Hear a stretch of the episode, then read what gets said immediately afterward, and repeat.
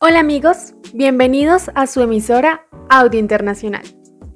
Hoy, en la sección del programa El detector de metal, uno de nuestros oyentes nos preguntó acerca de los envases de metal. Sí, esa clase de envases, de los que hablamos en empaques y embalajes. Un envase metálico es un recipiente rígido a base de metal que contiene productos líquidos o sólidos y que puede cerrarse herméticamente. Se fabrican principalmente a partir de dos metales, acero de hojalata y aluminio. ¿Cuáles son sus propiedades? Ya te lo explico. La primera de ellas es que son sensoriales, es decir, que garantizan las propiedades organoeléctricas y el sabor de los alimentos envasados. Es por ello que son considerados inodoros. Asimismo, son brillantes, lo que permite que puedan ser impresos en litografía con un resultado de alta calidad, lo que le da una buena apariencia ante los ojos de los clientes. La segunda de ellas es la parte físico-química, ya que estos envases son impermeables a los gases, vapores, líquidos y luz, lo cual garantiza la conservación de los alimentos, incluso en almacenamientos largos y prolongados. Esto significa que los envases de metal garantizan un mayor tiempo de vida útil y garantizan la seguridad del producto. Por otro lado, estos pueden ser llenados en frío o calor y a su vez pueden ser esterilizados o pasteurizados. Sin embargo, hay que tener cuidado de la corrosión que se pueda ocasionar en estos envases de hojalata. La tercera de ellas es la parte mecánica, pues el envase de metal pasa por dos fases primordiales. La primera es cuando el envase está vacío, pues el material se torna delicado y frágil y se debe proteger de los golpes fuertes para así evitar que se dañe. La segunda de ellas es cuando el envase se encuentra lleno y tapado. Aquí el material se torna autoportante, resistente a esfuerzos de compresión, lo cual permite un buen manejo durante su almacenamiento y transporte hacia el lugar de destino. Por último, estos materiales se tornan rígidos y resistentes a presiones internas y externas, así como a las altas temperaturas que puedan llegarse a ocasionar. También encontramos ecológicas, estas son 100% reciclables y puede ser reutilizado un sinnúmero de veces sin perder sus propiedades. Claro que también provienen de materias primas no renovables, por lo que es indispensable su recuperación para la producción de nuevos envases a partir de su reciclaje. Bueno, también tenemos otras que se pueden fabricar en varios tamaños y formas. Pero, ¿cómo se clasifican? Se clasifican según su forma y su número de piezas. ¿Cómo es según su forma? Puede ser trapezoidal, caracterizado por tener sus esquinas redondas, ovalado como empaque de sardinas, oblongo, rectangular y redondo como las latas de atún. Y por su número de piezas, existen latas de dos piezas. Estas son usualmente utilizadas en las cervezas. Y las latas de tres piezas son usadas en empaques de alimentos como frijoles o verduras. Los cierres constituyen uno de los elementos más importantes para lograr la conservación de los productos. Por tal razón, su diseño y funcionalidad son claves para garantizar la vida útil a lo largo de la cadena logística. Es por eso que existen los cierres por fricción, cuya tapa se remueve con la simple presión de un dedo.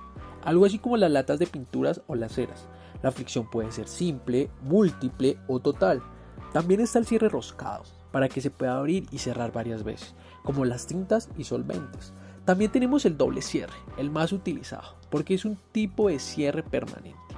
Y por último, el cierre atmosférico, que lo vemos en los líquidos por medio de un aspersor como los aerosoles. Ahora hablemos de los tipos de tapas. ¿Sabías que uno de los avances importantes en la fabricación de los envases de metal es el desarrollo de tapas que no necesitan abrelatas? Al fin, esto reduce riesgos en la manipulación ya que la superficie no queda cortante. Dentro de los tipos de latas encontramos tapas estándar. Estas son más comunes en el mercado y se requiere de una abrelatas para abrir el envase. También tenemos las tapas de fácil apertura. Estas podemos encontrarlas en latas de pescado, latas de atún, latas de bebidas gaseosas, frutos secos, incluso en las latas de cerveza. Y por último tenemos las tapas peel-off. Estas, debido a su costo, no son muy comunes. Tienen una membrana de aluminio que se adhiere a la tapa mediante un proceso de termosellado. Un ejemplo de estos podrían ser los envases de leche en polvo.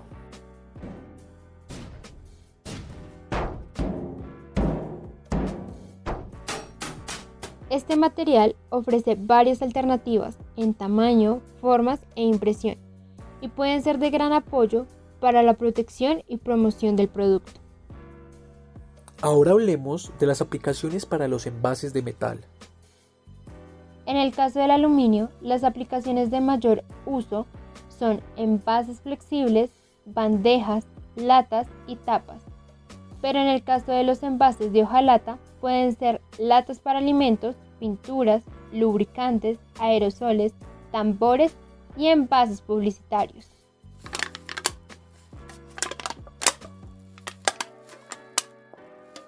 Tendencias.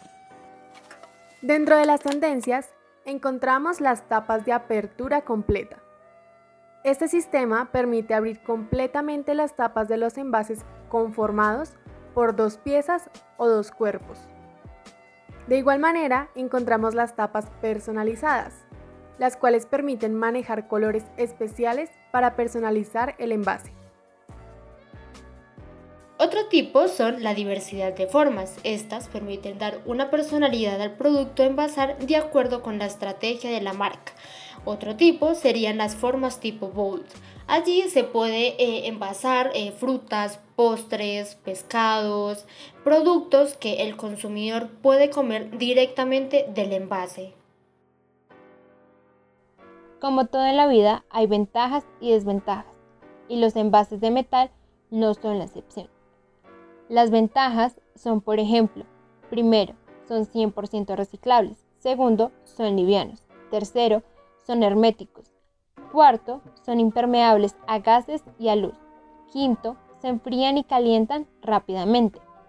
Sin embargo, algunas de las desventajas de estos envases pueden ser, primero, que ocupan espacio estando vacíos. Segundo, la corrosión. Tercero, tienen problemas de olores si no se limpian adecuadamente. Ensayos y pruebas para el control de calidad. Análisis dimensional, capacidad, carga vertical, conductividad, peso, presión interna, pestañas de envase y tapa, profundidad, prueba de flexión del arillo y migración de solventes.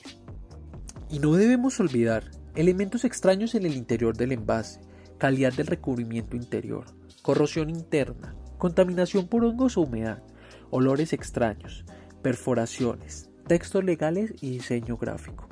Recordemos que el proveedor debe entregar un certificado de calidad con los resultados de dichos ensayos.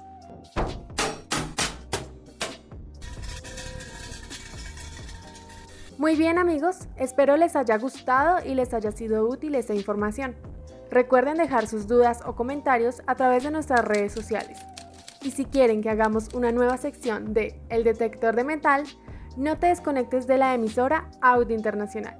Hasta pronto.